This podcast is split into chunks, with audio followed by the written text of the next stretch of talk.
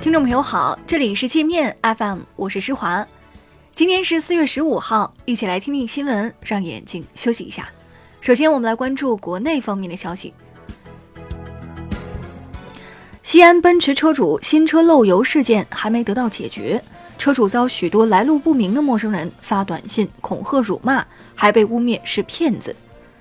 西安利之星奔驰 4S 店不仅销售问题车，还蒙骗消费者，非法收取金融服务费。奔驰轿车最近可是问题不断，有郑州车主提车不到二十四小时，制动系统就失控。按三包政策应该退车或者换车，但是奔驰 4S 店只答应维修。深圳一名车主买的奔驰新车天窗莫名其妙自动开启，故障无法排除。4S 店竟然说这是特殊换气功能。河北邯郸一车主开着新买的奔驰 C 幺八零到车管所上牌，就在车管所工作人员调节副驾驶座位、登记车架号时，这辆奔驰突然冒出了滚滚白烟。车主和几个警察吓得赶紧拿出灭火器，一顿猛喷，才没让火烧起来。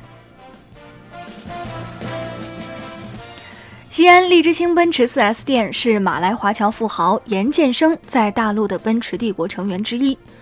严建生在中国内地有一百多家奔驰 4S 店，多以利星行或某星、某之星命名。其中一些经销商曾将旧车和故障车维修翻新后当新车卖，还发生过销售顾问诈骗数十名车主上千万购车款的恶劣事件。奔驰发动机闯祸，西安一个男子买了一辆英菲尼迪 Q50L，开了两个小时就坏了，车子彻底趴窝开不动。4S 店换了一辆新车，没想到开了一年多就发生自燃，车子烧成了铁架子。经鉴定，车辆起火是奔驰发动机戳缸引起的。车主起诉 4S 店和厂家，打赢了官司，但他们都拒绝执行判决，只答应给两万块钱。捷豹路虎 4S 店也出问题，西安一女士购买路虎提车时被 4S 店员工勒索三万元的附加费，车主不愿挨宰，被 4S 店的员工追着打。那名销售口气还不小，扬言说：“我有的是办法治你。”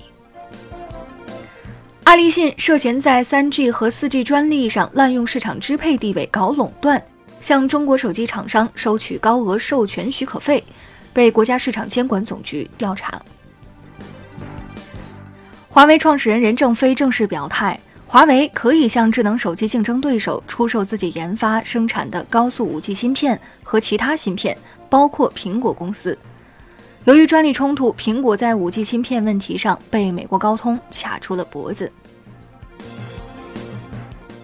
电动自行车今天起将实施新国标，必须能脚踏骑行，车速不能超过每小时二十五千米。重量不超过五十五千克，电压不超四十八伏。不符合这些规定的电动车，五年后将禁止上路。北京至雄安新区城际铁路今天开始全线铺轨，预计今年九月，京雄城际铁路将与北京大兴国际机场同步开通运营。江苏响水爆炸事故又有十七名嫌疑人被刑事拘留，累计已有二十六人被刑拘。三月二十一号下午，响水天嘉宜化工有限公司化学储罐爆炸，造成七十八人死亡，五百多人受伤。云南鹤庆县发生森林火灾，一千七百多人奋战两天将山火扑灭。消防队撤离火场，路过一个村庄时。